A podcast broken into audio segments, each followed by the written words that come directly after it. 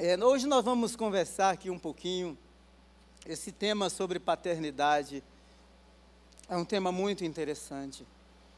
E falar sobre paternidade, nós falamos sobre sentimentos, nós falamos sobre afetividade.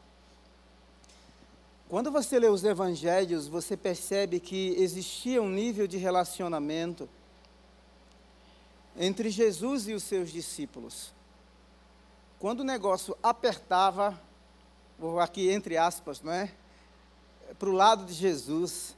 Aí ele, primeiro, ele se refugiava em Deus Pai, e só no Novo Testamento, só no Novo Testamento, Jesus se refere a Deus como Pai mais de cem vezes. Alguns teólogos dizem que cerca de 104 vezes, mas eu vou dizer mais de 100, né, porque. É, é, mas é, um, é, é assim, veja só que relacionamento Jesus tinha com o Deus Pai.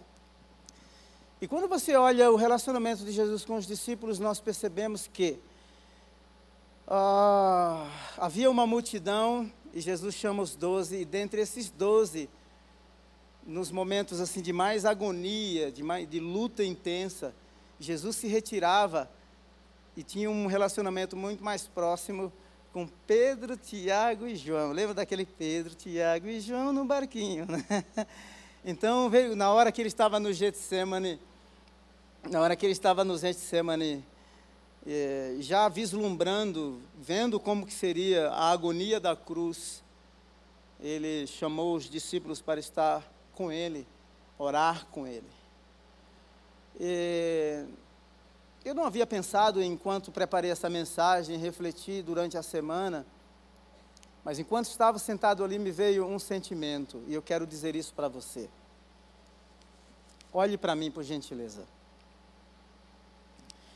Alguns de, alguns de nós aqui temos, temos dificuldade em expressar os nossos sentimentos. Eu não sei como que a palavra é, amor eu te amo, não é? Eu não sei como você expressa os seus sentimentos, ou, ou talvez você tenha até razões para não expressar, os sentimentos se tornaram é, embotados ou até travados mesmo. E, mas é possível viver, viver algo novo no aspecto do sentimento, no, no, no aspecto das afetivo, é possível. E os psicólogos dizem que a inteligência emocional ela pode ser aprendida ou ela pode ser reaprendida. Então, dependendo do trauma que você teve, não é? E eu estou falando isso porque também está relacionado ao assunto que vamos falar. Filhos vós sois de Deus. E quando você lê o Evangelho de João e quando você lê as três cartas de João, você percebe que João é um cara assim, um camarada que está na veia dele, está no DNA dele que ele é muito afetivo, é aquele paizão, é aquele, é aquele, é aquele paizão. Então, é, não, não permita que os traumas que aconteceram ao longo da sua vida determinem o seu futuro, porque Deus tem algo novo para você. E você pode experimentar algo novo no, na vida emocional, nos seus sentimentos. Parece difícil, mas eu, eu nasci numa família muito grande e eu percebi que do, eu não tenho uma lembrança assim muito, muito muito viva, muito viva de, dos aspectos afetivos, emocionais. Eu não, eu não, eu não, eu não tenho.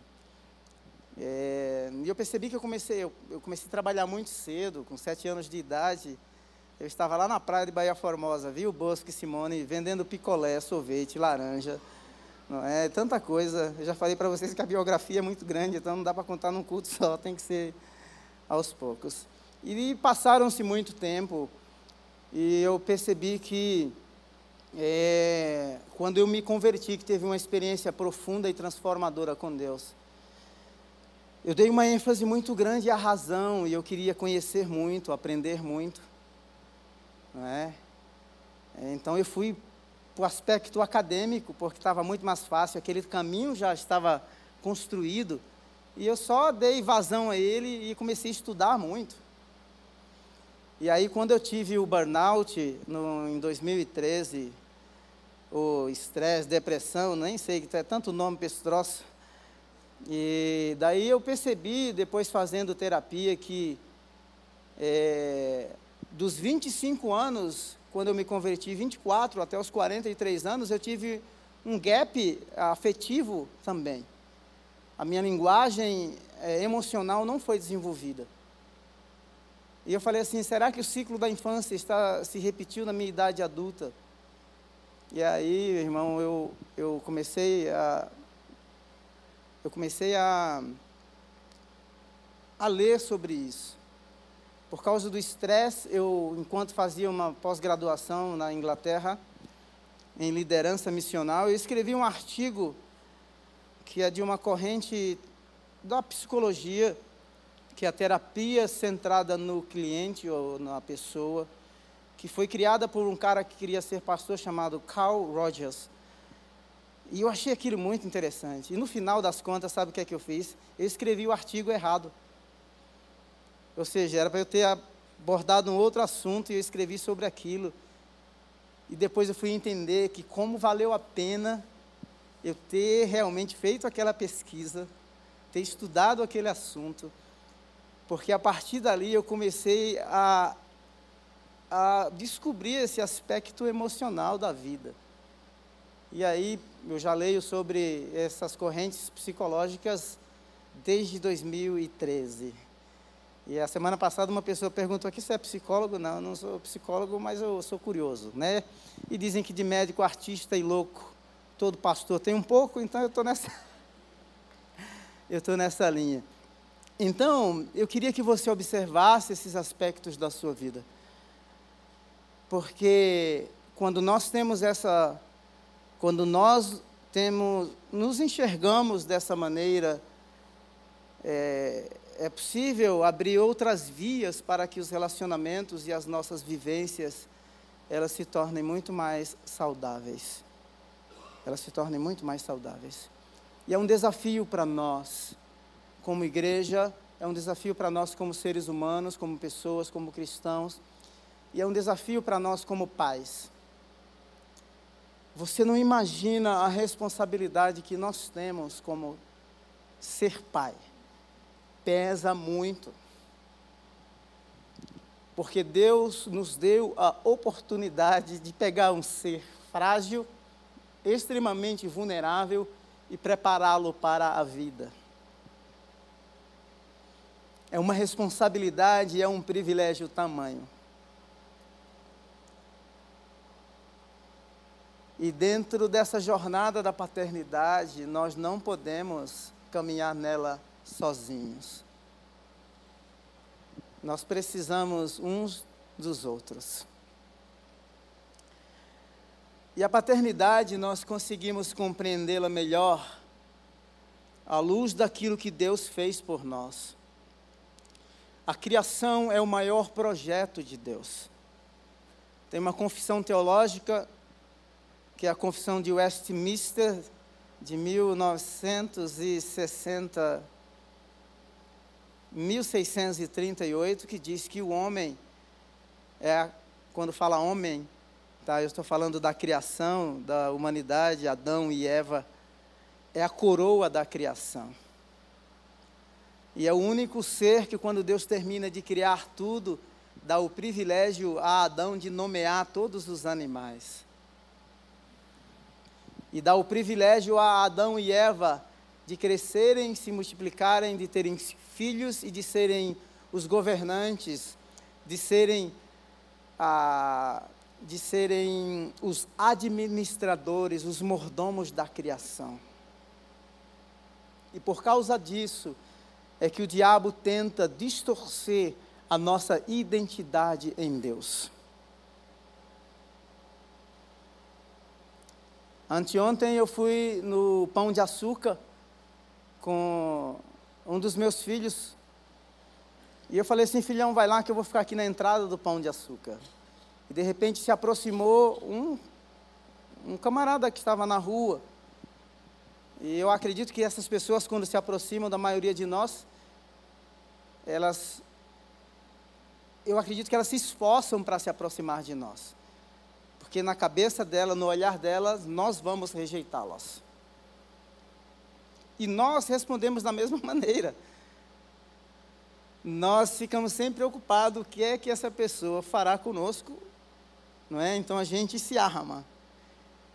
E daí eu fiquei encostado na grade e o Michael se aproximou de mim. O Michael todo sujo. E aí ele se aproximou e eu falei assim, e aí cara, como é que você tá? Beleza? Desse jeito mesmo, beleza. Aí ele falou assim, sim, eu tô. falei, onde você mora? Parece redundante, né? Eu falei assim, não, eu sou de Guarulhos, mas você é daqui mesmo, da, de São Paulo.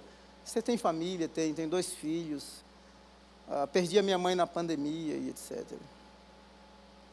Ao ver o Michael naquela situação, eu fiquei triste. Agora você imagina quando Deus vê o ser humano que ele criou, a sua imagem e semelhança em algumas situações. Lembra-se, domingo passado, no culto das 8, 10 e 30, eu falei que o Deus Pai, ou o Pai dos, dos pródigos, ele não hesitou em receber o seu filho e sujar as suas próprias vestes com toda a podridão, com toda a sujeira que aquele filho trazia em suas vestes. O nosso Deus é um Deus de amor. E quando a gente lê Romanos capítulo 5, verso 12, diz assim: Da mesma forma como o pecado entrou no mundo por um homem, e pelo pecado a morte, assim também a morte veio a todos os homens, porque todos pecaram. Então, o ser humano, a humanidade separada de Deus, separação significa morte. Quando lemos João capítulo 8, verso 12, diz assim: Falando novamente ao povo, Jesus disse: Eu sou a luz do mundo, aquele que me segue não andará em trevas, Jesus disse: Eu sou a luz. A luz que guia, a luz que conduz, a luz que resplandece, que ilumina todo homem, a luz que resplandece, que espanca todas as trevas. E o nosso ambiente, o contexto em que vivíamos, era um contexto de trevas. Mateus capítulo 4, verso 15 diz: Terra de Zebulon e terra de Naphtali, caminho do mar, além do Jordão, Galiléia dos gentios, o povo que vivia em trevas, o povo que vivia nas trevas viu uma grande luz. Sobre os que viviam na terra da sombra da morte, raiou uma luz. Raiou uma luz, e daí em diante, no verso 17, Jesus começou a pregar: Arrependam-se, pois o reino dos céus está próximo. Então nós temos aqui esse contraste entre morte e vida, separação e reconciliação, entre trevas e luz. Eu estou falando tudo isso para evidenciar a graça do Deus que nos ama, a graça do Deus que nos tira do ambiente de morte e nos dá vida.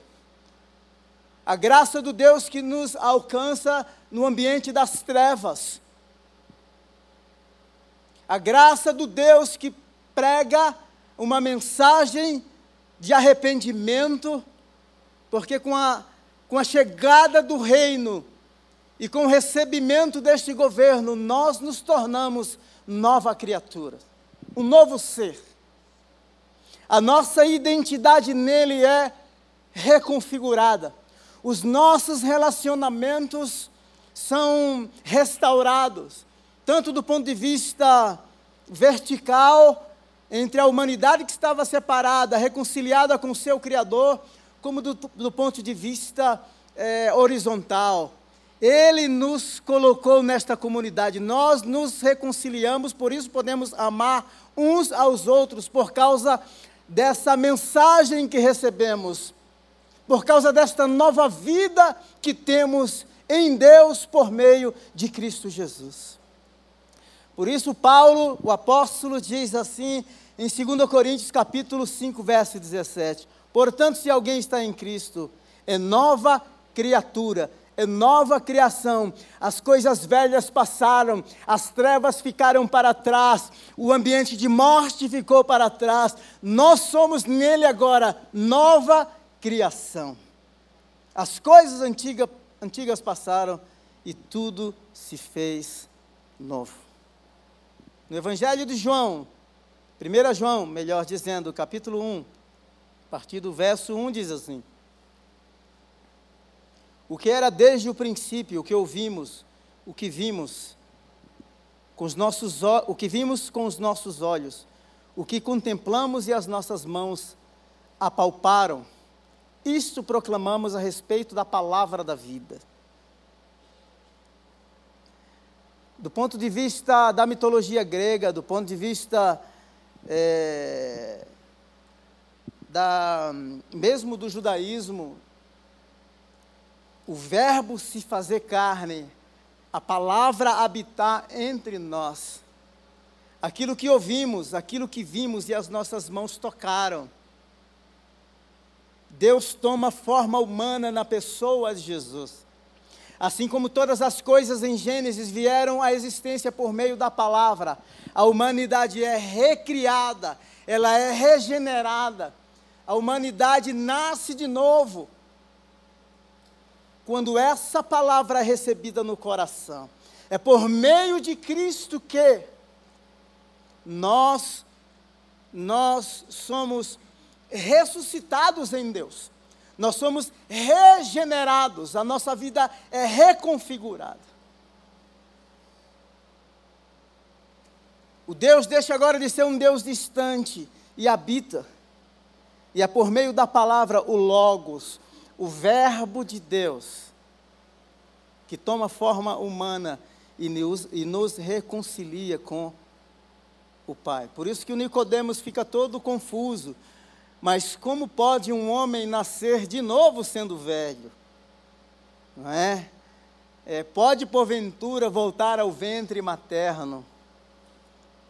O caminho para o novo nascimento é o recebimento da palavra, aquele que confessa com seus lábios e crer no seu coração, este é salvo, este é restaurado, esta é regenerada. Verso 2: A vida se manifestou, vida plena. O modelo de vida, o modelo de homem perfeito. O primeiro Adão pecou, o segundo vive vive como homem da maneira mais perfeita, sem pecar, sem errar. Nós a vimos e dela testemunhamos e proclamamos a vocês a vida eterna que estava com o Pai e nos foi manifestada. Veja só, a luz resplandece. Aqueles que habitavam no ambiente das trevas, estavam separados. Nós, agora, por meio de Cristo, nos tornamos filhos de Deus e nos apropriamos da vida eterna. Nele,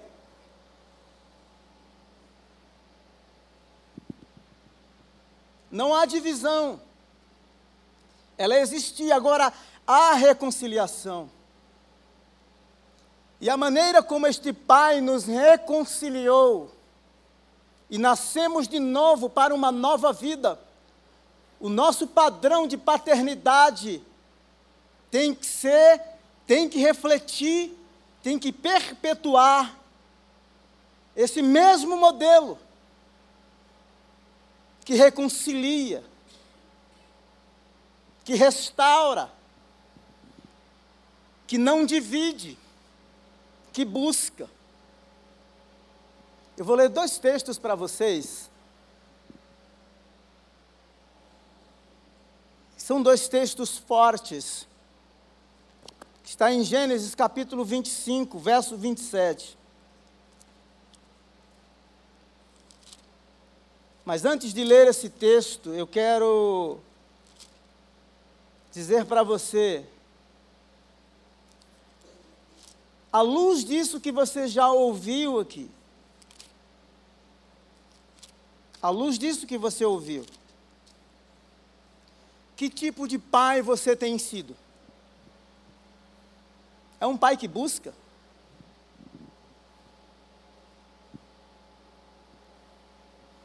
É um pai que proclama vida? É um pai que promove a reconciliação?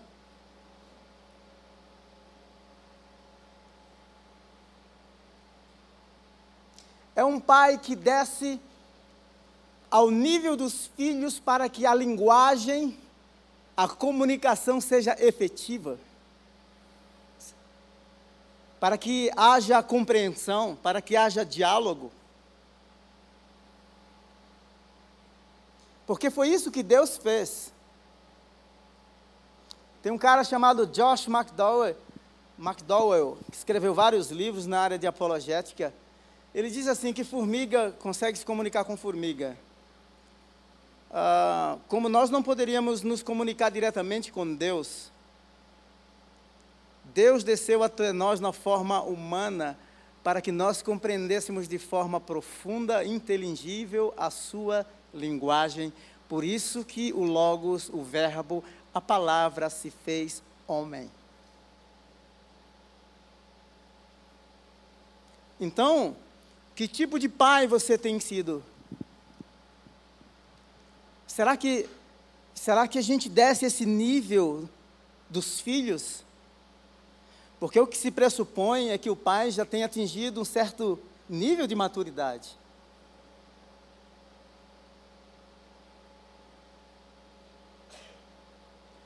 Porque nós vamos ler dois textos aqui, em que um lar, os dois lares estão completamente divididos. E a responsabilidade da divisão desses lares foram de pais imaturos.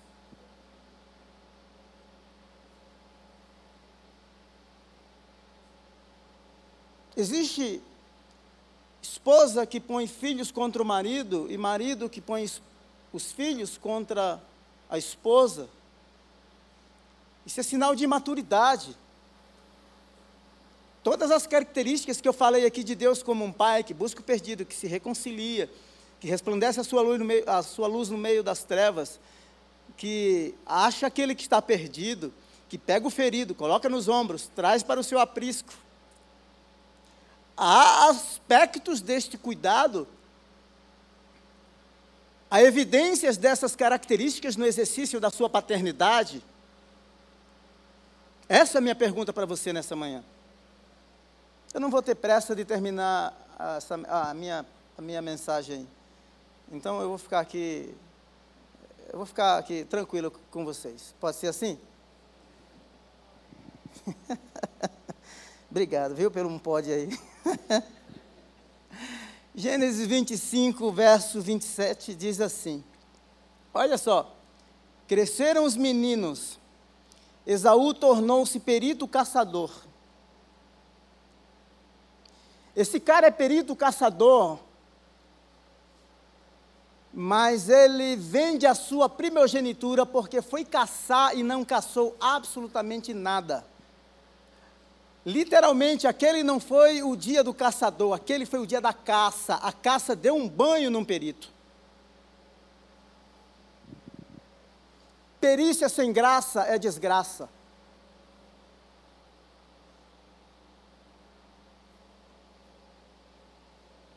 E a minha pergunta é: dentro da tua paternidade, há lugar para os fracassos?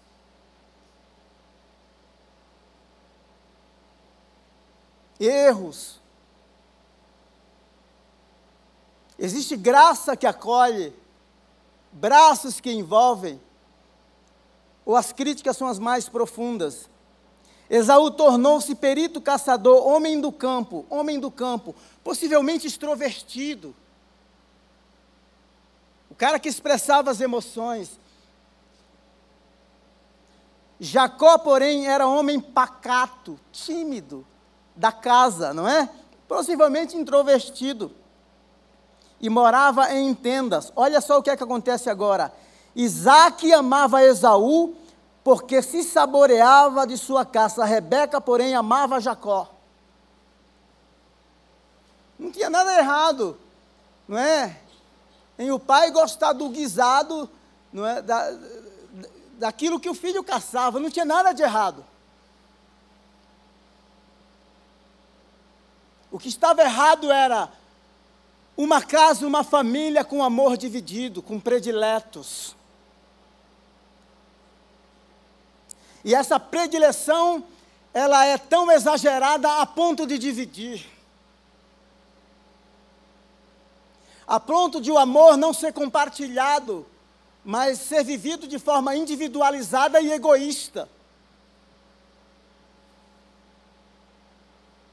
Quando eu leio o Alcorão, eu estava, a palavra amor aparece cerca de 14 vezes no Alcorão. Mas Alá nunca ama o perdido. Alá só ama aquele que é supostamente fiel a Ele. O Deus da Bíblia é completamente diferente, porque Deus amou o mundo de tal maneira que deu seu único filho para que todo aquele que nele crê não morra, não pereça, mas tenha a vida eterna. O amor, ou a, a expressão desta paternidade, não é uma expressão e uma manifestação que divide, mas que reconcilia, que engloba todos. Então, como você exerce a sua paternidade no seu lar? Está aqui uma casa dividida. Existe amor, mas é um amor doentio. Existe o amor, mas não é um amor sacrificial.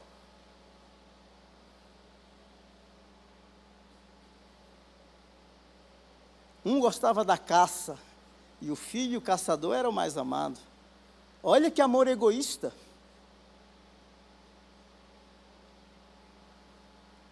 Ah, eu tinha o sonho de ser, não é, aquela estrela.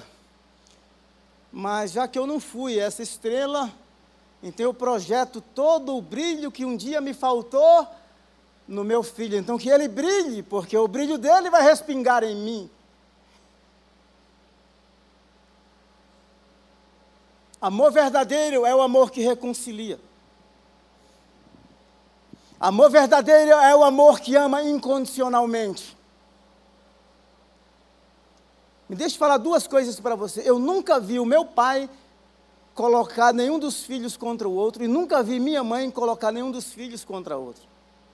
Eu nunca vi o pastor Jonas, no exercício da liderança dele, verbalizar ou dar qualquer indício de que um membro de sua equipe se tornasse contra o outro. Nunca! Esse é o exercício de uma paternidade sadia. E eu queria que você pensasse nisso, saísse disso aqui no seu coração. E a paternidade não é para ser vivida somente no ambiente familiar. Viva a paternidade no ambiente corporativo. Seja pai, e pai não é aquele somente que, não é, que, ama no sentido de amar profundamente. É justo, é aquele que, que por causa do amor ele corrige, ele disciplina, ele adverte, ele repreende.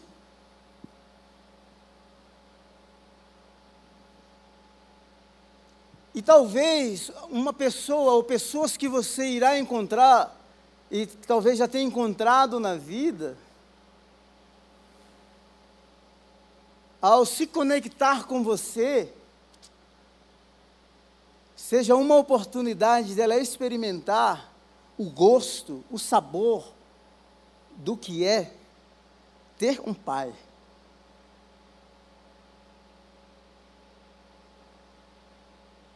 do que é ser pai.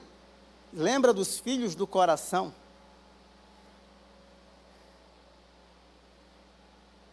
Porque, de repente, você vai encontrar por aí muitos órfãos. E você é o canal por meio do qual o amor de Deus, a paternidade de Deus irá se manifestar, se revelar através da sua vida. Não use o amor de forma egoísta, egocêntrica para dividir. No caso aqui de Gênesis, Gênesis 37, verso 3, precisamente. Poderia ler todos os versos, mas o verso 3 define bem: ora, Israel, Jacó amava mais José do que todos os seus todos os, todos os outros filhos, porque era o filho da sua velhice, e mandou fazer para ele uma túnica talá de mangas compridas. Quando seus irmãos viram que o pai amava mais do que todos os outros filhos, o odiaram e já não podiam falar com ele de forma pacífica. Não é forte isso aqui? O favorito. Então é o seguinte: o, os demais vão usar as roupas mais, não é? Barrelas. Esse não, esse tem que ser de grife, que chama atenção. Eu não tiro aqui Olha aqui para mim, por gentileza. Eu não tiro aqui o direito de, de repente, o Jacó, porque José foi o filho da velhice, de realmente amá-lo e talvez algumas, algumas peculiaridades. Mas isso não dá razão para tra tratar os filhos com parcialidade, para ser injusto na manifestação do amor para ser injusto na manifestação do cuidado e da provisão para todos os filhos? Como você age na sua paternidade? Não, esse aqui, de repente, é o fruto da minha velhice, então os laços afetivos são, afetivos são muito maiores, então ele será o predileto e ele terá tudo, e os demais serão privados. Paternidade doentia que divide. E aí os irmãos viram isso e já não podiam mais ouvir José. Pelo contrário, o odiaram. Vejo que uma paternidade doentia pode induzir induzir ao ódio, induzir à divisão.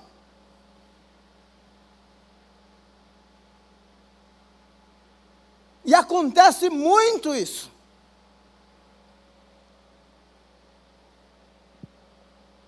Por isso nós precisamos entender a nossa paternidade em Deus. Tem hora que nós vamos cortar na carne mesmo, dizer não para o nosso ego, calar a nossa boca, para não amaldiçoar, mas abençoar, para bendizer e não maldizer, para reconciliar e não dividir. Porque está aí um amor doentio desencadeia no ódio. Ou seja, aquele que era o predileto do pai se torna odiado pelos seus irmãos. É isso que você quer na sua casa? Não é isso que eu quero na minha casa.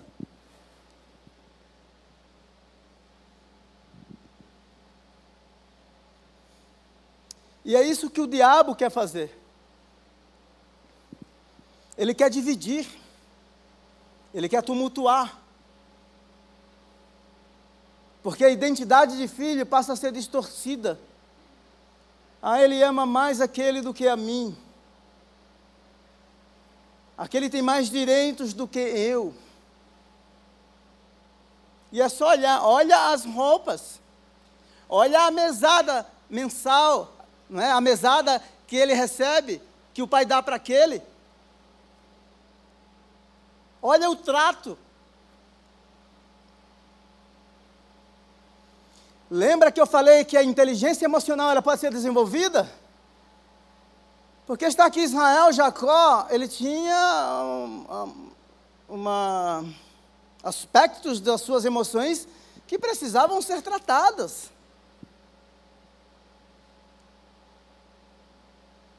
Precisava ser trabalhada. Precisava de ajuda. Em momento algum eu questiono o amor, o sentimento. Em hipótese alguma, mas é um amor doentio. Porque o exercício da paternidade tem que ser revelado, vivido no ambiente, no contexto familiar, de forma justa. Não é justo nós esbanjarmos amor, derramarmos amor e graça na vida de um dos nossos filhos e privarmos os outros desta graça. A paternidade de Deus não foi assim. A ponto deles dizer, os, os judeus se orgulhavam de dizer assim: não, mas nós temos por pai Abraão. Não se orgulhem disso, porque até dessas pedras Deus pode suscitar filhos a Abraão. Há alguma vantagem em ser judeu? Paulo vai questionar uh, em Romanos, no capítulo 3. Ah, sim, dele, deles procedem os oráculos, deles procedem os profetas. Mas do ponto de vista da paternidade, jamais. Deus, Pai, é um só, Pai de todos. A ponto de Atos 10, 34, dizer que ele não trata ninguém com parcialidade. E Pedro vai dizer assim: olha, assim como Deus derramou o Espírito sobre os gentios, da mesma maneira que derramou sobre nós, nós precisamos dosar este amor na sua prática no nosso dia a dia. Porque não é justo. Olha só. E para nós que exercemos liderança, não é? eu falo de liderança, não estou falando de gerenciamento. Nós gerencia, gerenciamos coisas, pessoas nós lideramos. Líder é aquele que exerce influência. É por isso que você encontra um monte de cara aí numa posição assim, não é? é altíssima, do ponto de vista racional, são maravilhosos, do ponto, ponto de vista afetivo, desastre. Crianças emocionais. Bebês emocionais. Me rir dizer isso, mas que é uma verdade. Ou seja, a razão tinindo, coração vazio. Qualquer coisinha faz birra. Não é? Menininho birrento. Porque não amadureceu. Quando a gente olha a igreja de Corinto, nós temos vários grupos de pessoas. E nós precisamos entender que cada filho, é por isso que o pai, a paternidade traz o equilíbrio. Porque cada filho tem um nível de maturidade e o pai é quem dosa. O pai é o exemplo de equilíbrio, de sensatez. Então não divida. Derrame o seu amor sobre todos. Porque o pai é pai para todos. E no exercício da justiça, você acha que Jacó foi justo em dar uma, não é, uma, uma, uma jaqueta, uma, uma roupa da Armani para o José. Fazer uma propaganda da Dorinhos aqui, né? E dar uma da Dorinhos para os demais.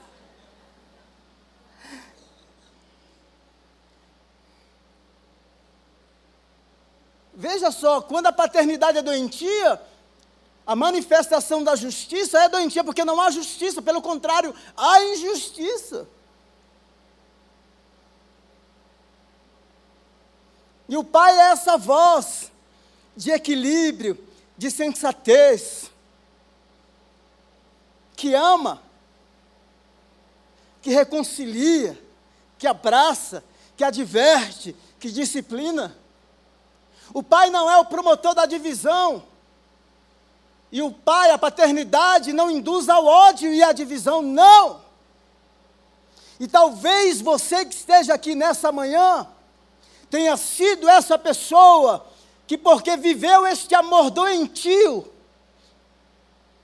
dentro do ambiente familiar, você se tornou uma pessoa odiada e mal amada pelos demais. É possível? Claro que é possível. E acontece. Isso aqui é verdade.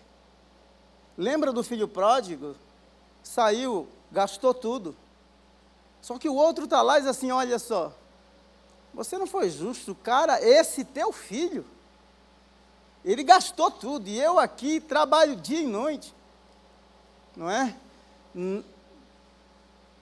Trabalho dia e noite, mas não consigo, nunca me deste um, um boi, um cabrito para eu celebrar com os meus. Amor dividido. Consciência de paternidade doentia. Eu queria que você pensasse nisso. E aí eu quero reforçar a nossa responsabilidade como pais. Nós temos uma responsabilidade gigantesca. Nós não estamos preparando filho, filhos para nós mesmos. O mundo aí fora é cruel. Nós temos que preparar os nossos filhos para encarar os gigantes lá fora.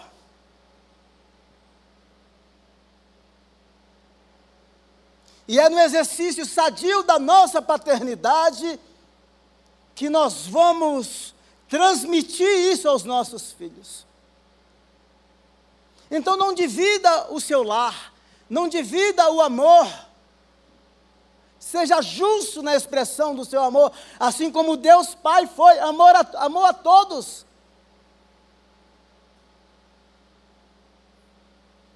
Você sabe o que Hitler fez na Alemanha? Dizendo que os judeus eram uma distorção da evolução, era uma distorção da humanidade, e cerca de 6 milhões de judeus foram mortos. Uma praga. E o peso que até hoje os alemães carregam por causa desse conceito, ah, queremos construir, formar uma raça pura.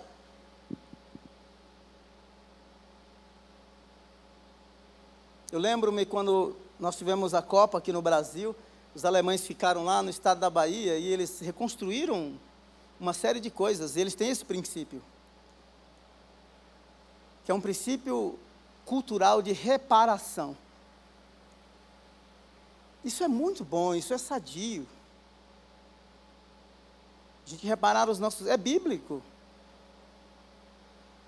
Lembra do Zaqueu? Olha, se eu defraudei, se eu roubei alguém, eu restituo quatro vezes mais. Mas existe um conceito aí dizendo, falando, usando esse mesmo termo de reparação, não é? é que os desdobramentos desse conceito no dia a dia e na prática não é verdade. O que existe é um ódio instalado por vozes de pessoas que, ao invés de promover a reconciliação, promove a segregação.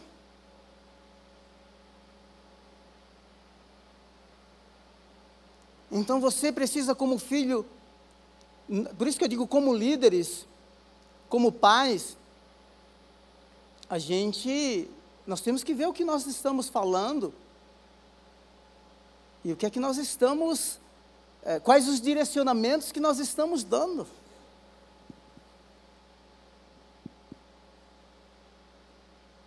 Porque, ah, nós vamos reparar, reparar o que foi, pô, reparar é, é bíblico, restituir é bíblico.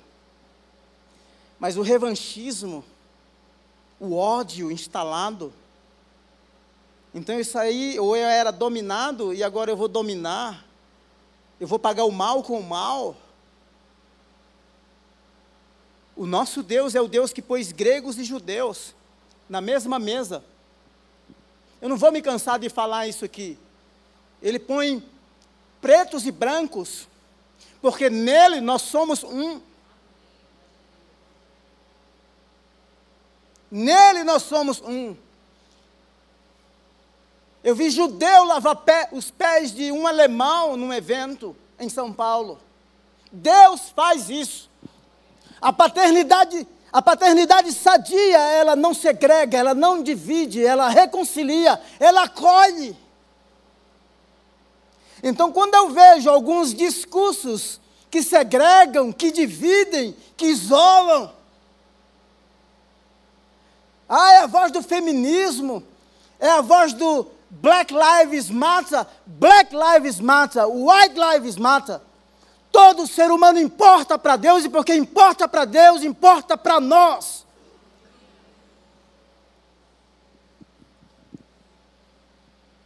Como diz o nordestino, eu ouço algumas coisas aqui e ali e eu fico só cubando o negócio. Eu falo, isso aí não cai no meu coração. Esse discurso é, ideológico, segregacionista, que incita o ódio. Isso não vem de Deus. A paternidade divina, eu estava perdido e fui achado, eu estava separado e fui reconciliado. A paternidade, e do ponto de vista da mordomia, deixe-me dizer uma coisa aqui. Do ponto de vista da mordomia, todo líder exerce um papel de paternidade, porque nós somos mordomos. Deus deu o dom. E um dia não importa se é crente ou não é crente, um dia nós vamos prestar conta diante dele. Para nós, não é? A avaliação será, o nível será maior, mas todo ser humano um dia se encontrará diante dele e dará conta daquilo que fez por meio do seu corpo, bem ou mal. Isso aqui não estava nada nas minhas anotações, hein? Ei, daí a Angélica gosta, né, Angélica?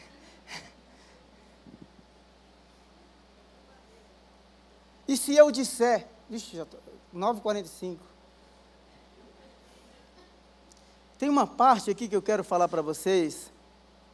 Olha só, comunhão, eu vou pular essa aqui, deixa aqui. Agora, quem é você? Você me pergunta quem sou, né? O brother Simeon dizia isso. Quem é você? Você é filho, você é filha. Filhinhos, filhinhas, vós sois de Deus. Mas não se escandalize, aquilo que você, eu sei que você é, mas você ainda não é de fato o que você será. Parece filosofia, né? Mas é bíblico. Eu vou mostrar aqui para você que isso aqui é maravilhoso.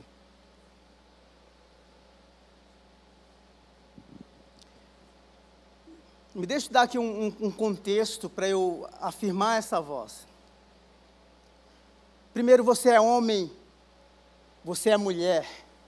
Deus criou homem e mulher. O sexo não é fluido.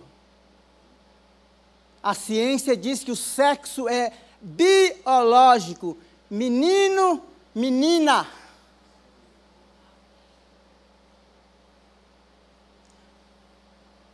O sexo não é uma construção social. Essa falácia da ideologia marxista ou do marxismo cultural não existe. É antibíblica e diabólica. Porque contradiz a Bíblia e contradiz a ciência. Porque a ciência diz que homem é homem, mulher é mulher.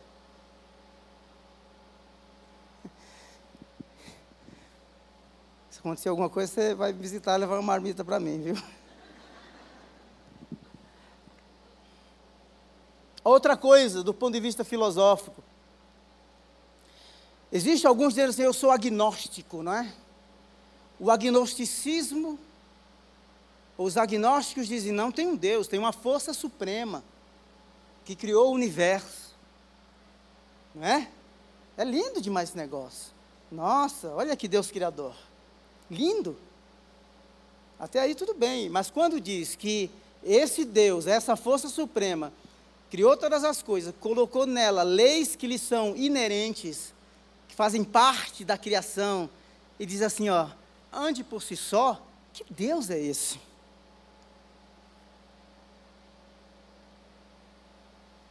Esse não é o Deus da Bíblia.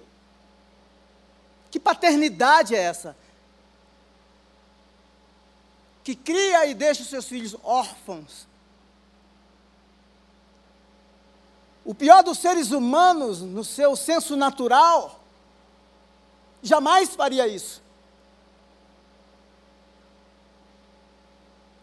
Eu lembro uma vez, ouvindo uma entrevista de Alba Ramalha, ela dizendo assim: Uma vez eu abortei e eu não encorajo ninguém a abortar, porque eu sei os traumas que um aborto causa. Então, dizer que Deus criou e largou e nos deixou órfãos, isso não existe. Uma mulher pode esquecer do seu filho, do filho que a amamenta. O nosso Deus jamais se esquecerá. Essa é uma paternidade doentia. Então, minha pergunta: quem é você? Você é filho, você é filha. Você tem pai. Você tem identidade definida. A gente tem crise, e às vezes crises profundas, não é? Lutas intensas. Mas nós temos um Deus que está conosco quando os inimigos contra nós se levantam. E ele se chamará Emanuel, Deus conosco. Glória a Deus. Você pode aplaudi-lo?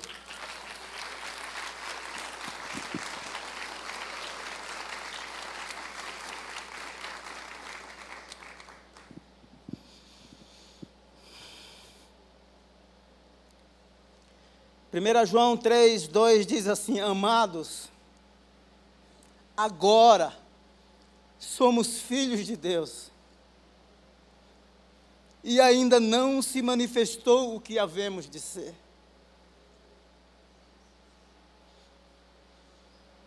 Agora eu sou filho, eu sou filha. Mas algo melhor irá acontecer.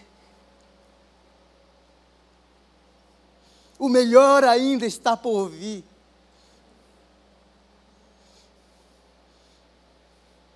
Existe um capítulo da história que será muito mais belo. Enquanto esse capítulo agora está sendo escrito com lutas intensas, perdas irreparáveis, dores profundas, perguntas que não têm respostas, injustiças que sofremos, padecemos, mas Paulo, em Romanos 8, que vem a seguir, diz assim: Estou bem certo que as aflições deste tempo presente não hão de se comparar com a glória que em nós será revelada. Haverá um capítulo da história onde não haverá mais dor, onde não haverá mais sofrimento, onde não haverá mais lágrimas. Por quê? Porque todas as coisas se fizeram novas.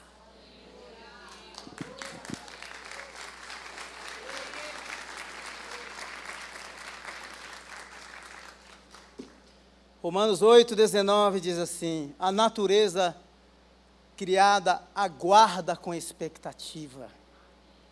Você pode ler depois Romanos 8, do 19 até o 23. Só vou ler algumas frases. Romanos 8, 20 diz assim: Pois ela foi submetida à futilidade. Romanos 21, de que a própria natureza criada será libertada da escravidão, da decadência. Sabemos que toda a natureza criada até agora geme, como com dores de parto. E não só isso, mas nós que temos os primeiros frutos do Espírito, gememos interiormente, esperando ansiosamente. Ansiosamente nossa adoção como filhos, a redenção do nosso corpo. Ah, isso aqui será fantástico. Isso aqui será lindo. A redenção do nosso corpo. Esperamos, sim, há dores, há sofrimento, há perdas, há acusações, há prisões injustas, há traições, há heranças roubadas. Mas essa é herança da paternidade. Sou filho, sou filha, no presente momento. Mas é o seguinte: há um capítulo, há o desfecho de uma história muito melhor, muito mais bela. Por favor, se coloque em pé. Mas sabemos que quando ele se manifestar, seremos semelhantes a ele, pois o veremos como ele é. Glória a Deus por isso. Sabe uma coisa que eu queria que nós fizéssemos aqui nesta manhã? e você que está em casa, eu queria que nós celebrássemos o nosso Pai. Que nós celebrássemos a Ele com palmas, com louvores.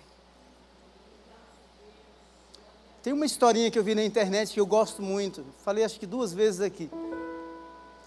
Do garotinho que está no avião, e o avião está numa turbulência terrível. E o garotinho continua desenhando. E a galera fica assim, o pessoal olhando do lado, fica assustado. Como pode? Todo mundo aflito, né? Avião nunca caiu por causa de turbulência, dizem aí as pesquisas. Mas assusta, não assusta? Assusta, assusta moço, como diz o mineiro, né? E aí quando passou a turbulência, aí perguntaram assim, olha, mas a turbulência, todo mundo aqui aflito, e você continuava desenhando. Aí o garoto falou assim, todo cheio, né? O meu pai é o piloto.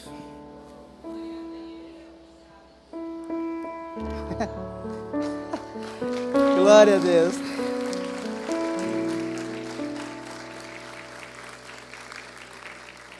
Nós iremos aterrizar num lugar muito melhor e muito mais belo, porque o nosso piloto está no comando e ele sabe o que faz. Você pode celebrá-lo? Você pode aplaudi-lo? Louvado seja o teu nome. Exaltado seja o nome do Senhor. Te engrandecemos. Obrigado porque tu estás na nossa casa. Obrigado porque tu estás no comando da história. Obrigado porque o justo passa por lutas e tribulações, mas de todas, todas, absolutamente todas, o Senhor nos livra. O Senhor nos livra. Eu queria saber se tem alguém aqui nessa manhã, ou alguém que nos escuta pela internet, que quer entregar a sua vida para Jesus, para esse Deus Pai. Você nunca fez uma oração de entrega da sua vida, mas você diz assim: não, eu entendi, eu ando meio órfão, eu sou um agnóstico aí, está perdido, né? Porque sou órfão mesmo. Mas eu quero, eu quero adotar esse Deus como meu pai. Tem alguém que quer entregar a sua vida para esse Deus Pai nessa manhã? Acenda com a sua mão assim, para que eu te veja. Eu quero orar por você. Ninguém? Se tem alguém que está ouvindo pelo, pelo nosso canal aí no YouTube, se quer entregar a sua vida para esse Pai que cuida, que está presente, vai aparecer um telefone aí na tela. Entre em contato, entre em contato conosco. E nós queremos cuidar de você. Que você tenha uma semana abençoada, cheia da graça e do cuidado desse Pai bondoso. Amém? Vão com Deus. Deus abençoe. Deus abençoe. Glória a Deus.